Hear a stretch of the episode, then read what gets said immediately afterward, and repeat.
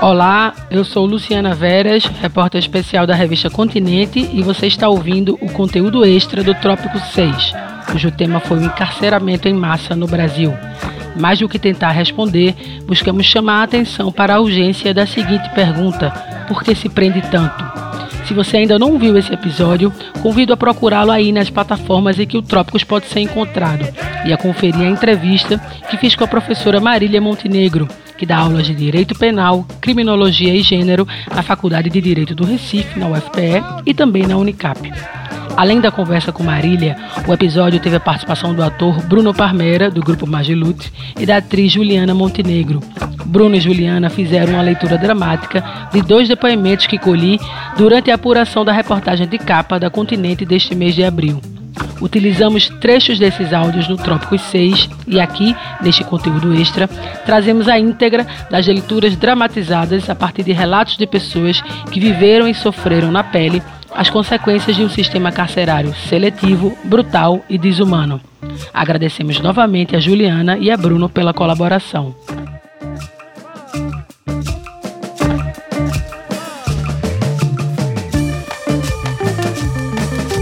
João é recifense, tem menos de 30 anos e mora num bairro da Zona Norte com a mãe e a irmã. Acabou de sair de pouco mais de quatro anos de cárcere no presídio Agente Marcelo Francisco de Araújo, PANFA, uma das três unidades prisionais a funcionar onde outrora existia o Aníbal Bruno, no Curado, zona oeste do Recife. Ele foi preso por tráfico de drogas. João é nome fictício, pois ele não quis se identificar. Sua mãe preferiu conversar comigo para a apuração da reportagem de capa da Continente, também sob anonimato. Vamos chamá-la de Maria.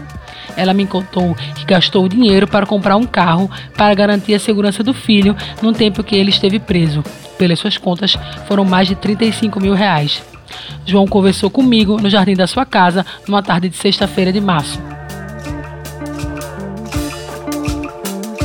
No dia 5 de outubro de 2015, eu fui comprar maconha para mim e pro meu primo. E o cara me pediu para esperar porque ele ia resolver um negócio. E aí quando eu vi, a polícia já chegou, né? Então eu fui já fui pro carro apanhando, levando cotovelado. Me levaram para uma ladeira que fica lá perto do terminal de ônibus de Água Fria, onde não passa ninguém. E ali eu levei murro, tapa no peito, choque, botaram um saco na cabeça, só desmaiei uma vez. E só quando eu cheguei na central de flagrante é que eu fui parar de apanhar. Aí eu fui pro IML para fazer o corpo de delito. E a mulher me perguntou se eu tava ferido. Aí eu disse, tá de brincadeira, né? Eu branco, cheio de hematoma, no pescoço, na orelha, todo roxo. E quando foi na audiência de custódia, a juíza nem olhou para minha cara e disse: Você já é reincidente. Eu tinha outra passagem por negócio de assalto no artigo 155, que eu respondi como furto. Por isso passei 19 dias no cotel em 2007. Eu tinha eu tinha 20 anos e não roubei não, mas fui pego no bolo, eu e mais dois. E dessa vez agora eu caí por tráfico de drogas. Então a juíza me deu um, um pouco mais de 10 anos para cumprir em 3 quintos.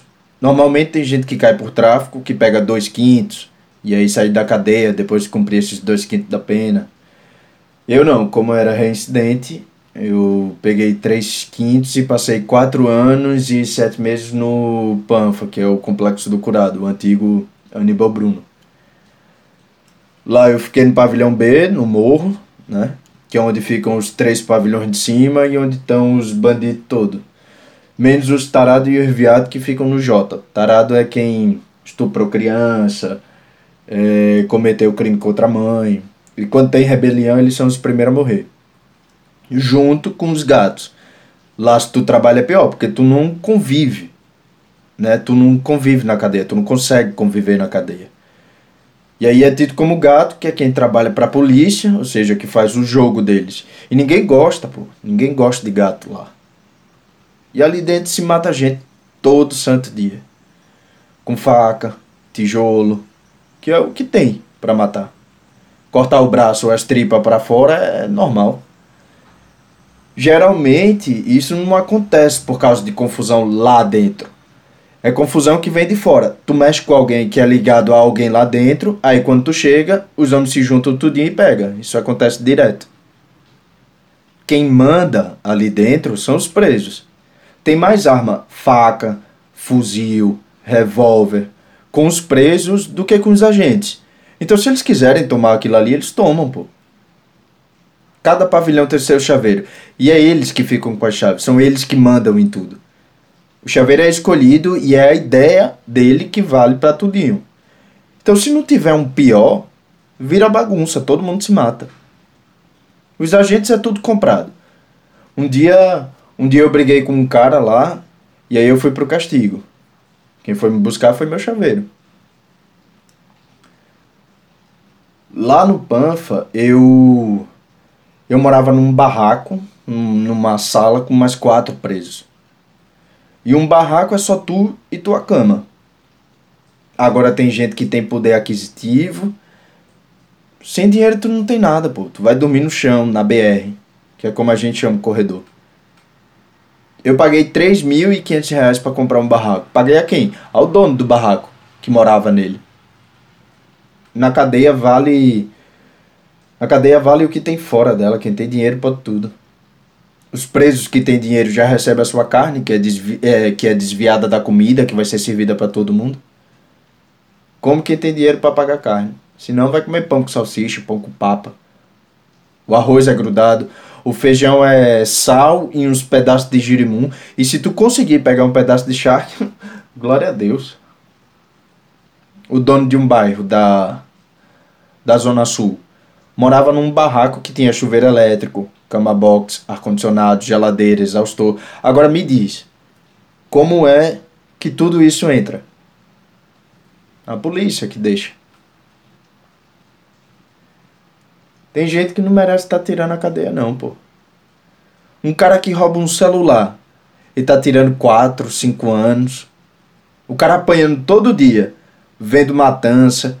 Ele volta doido ali dentro o, o governo sustenta os bandidos, porque todo mundo passa o tempo inteiro dizendo que vai voltar a traficar, vai tomar aquela boca, que vai matar.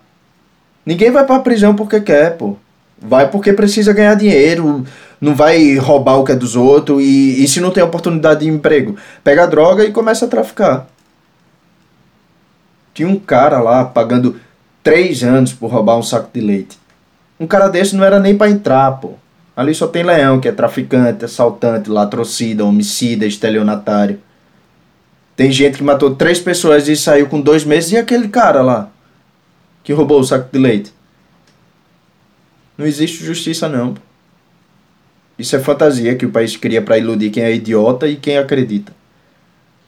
Quem arranca os dentes dos presos é o preso mesmo. Porque não tem médico depois de uma da tarde. E no fim de semana não tem médico de manhã, de tarde ou de noite. Mas tem arma. Muita arma. Muito mais arma do que segurança. São mais de 2 mil homens, onde tem 900 vagas. Não existe essa coisa de ressocialização. Ali é todo mundo bicho. Ninguém sai bom. No more,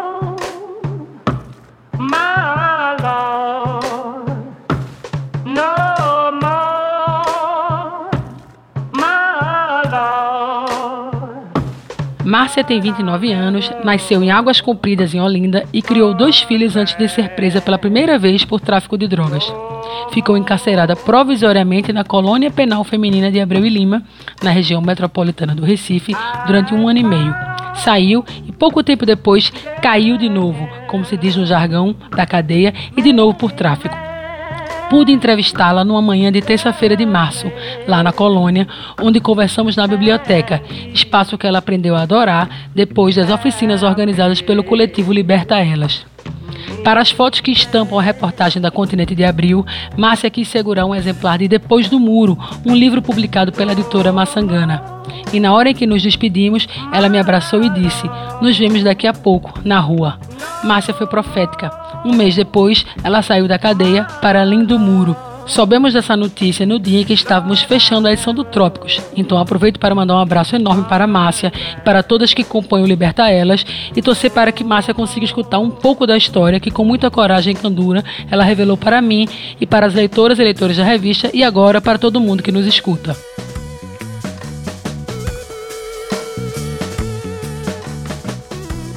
Nasci no dia 25 de agosto de 1990. Sou de Águas Compridas, em Olinda, mas atualmente eu estou no Ibura. Meu pai é usuário de drogas e está numa clínica lá na cidade. Minha mãe não me visita mais. Ela desistiu de mim. E nem traz meus filhos. Eu tenho dois meninos, Cauã, de 13 anos, e William, de 8. Atualmente estou há quatro anos e meio aqui. Tirei um ano na colônia e quando chegou minha sentença vim para cá. Onde eu tô já tem três anos. Eu peguei dez anos e seis meses em dois quintos. Dois quintos é o tempo. A necessidade de cadeia. Já tô perto de sair. Fui presa com nove bigs. Big Big, que são balinhas com maconha, que eu realmente estava vendendo. Eu estava na favela do Caique, nos Milagres, quando a polícia me abordou. Sendo que não acharam comigo na hora, porque estava bem escondido mas me agrediram foi muito. Era uma quantidade pequena, não deu nem 13 gramas. Mas como era reincidente, aí junta tudo. Eu tinha saído aqui mesmo da colônia e tinha seis meses que eu estava na rua. A minha outra queda foi em 2014, por tráfico também. Eu fui pegar com 8 quilos de maconha. Passei um ano e cinco meses presa, também na colônia. E fui embora. Cheguei a ser sentenciada, assim, mas caí como mula, isso dá uma pena bem menor. Tá, uma coisa que eu não entendo é isso. Como é que pode que com 8 quilos eu passei um ano e 5 meses e com 9 big, que é tão pouco. Eu tô aqui há 4 anos já. Trafiquei? Trafiquei, sim. Mas eu não me sinto a criminosa. Que eu fiz para sustentar meu filho. Porque eu tava chegando ao ponto de ter que levar ele para casa da minha amiga para ele poder comer. Para ele poder ter uma refeição diária. Minha mãe me ajudou na primeira vez. Mas depois, cada um que segue para o seu lado vai viver a sua história. Aí apareceu um compasso e disse: Toma, vai lá fazer uma feirinha para tu. E já no segundo tempo, quando as coisas estavam acabando e eu sentei o que fazer, eu já tinha distribuído o currículo nas lojas da cidade, tudo, mas não fui chamada. Porque eu era ex-presidiário, eu acho. Então, levei meu filho para casa da minha amiga e eles me deram dinheiro primeiro. Mas quem dá com a mão, quer com a outra. Então, da segunda vez, eu já tive que fazer alguma coisa para poder merecer aquele dinheiro. Eu parti para traficar. Para poder tirar meu filho daquela situação. Eu moro na cela 9 do pavilhão A, para quem cumpre pena em regime semiaberto. Lá chega água três vezes por dia. E lá a gente faz um rodízio de faxina. É o dia de princesa quando é dia de faxina. Detalhe, eu sou a faxineira da cela. Ninguém faz faxina, só eu. Mas elas me pagam. É uma forma de eu ganhar um dinheiro. Eu recebo dinheiro em produto, em lanche, cigarro, matéria de limpeza, qualquer coisa que puder me pagar, eu aceito. Antes eu trabalhava aqui na prisão.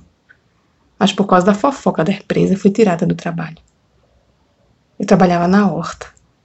E era bom porque a gente cultivava macaxeira, tomatezinho, que eu gosto é muito. Maracujá para fazer suco. A gente limpa os matos também. A maior parte das coisas quem come é a polícia. Mas por causa de uma fofoca, de uma presa que nem está aqui mais, saí. E agora eu tenho que pedir para voltar de novo. E eu vou ter que ficar numa fila de espera. Quando liberta elas vem, é bom, porque ocupa a gente. Eu gosto da Oficina dos Livros. Um livro muito importante que eu li trazia a história de mulheres negras. Várias histórias, mas a que mais me comoveu foi a de Maria. Uma mulher negra, trabalhadora, que sustentava os filhos sozinha. Ela tinha se separado do marido e um dia vinha do trabalho direto de uma festa na casa do patrão, cheia de coisa para dar para suas crianças. E sem querer encontrou o ex-marido, pai dos filhos dela. Ele foi assaltar um ônibus e por causa dele porque ele falou com ela e depois assaltou o ônibus, uma das pessoas apontou ela como envolvida. Ela não foi presa. Ela foi linchada. Linchada e morta. É assim. Às vezes, quase sempre, somos culpadas pelo fato de ser mulher e negra. Muitas vezes caímos como cúmplices ou culpadas como traficantes. Tenho muita fé que vou participar do Liberta quando sair daqui. Mas o que eu quero mesmo quando sair é trabalhar. Nem que seja vendendo pipoca no sinal. Mas eu quero. Não dá para voltar mais para cá, não. Não dá. É muito ruim. A saudade dos filhos. Além de ter que conviver em um espaço onde muitas vezes eu não quero nem olhar para a cara das pessoas, onde eu sofro opressão. Eu tô ficando é velha já. Tenho 29 anos. Eu tô acabando a minha vida aqui dentro.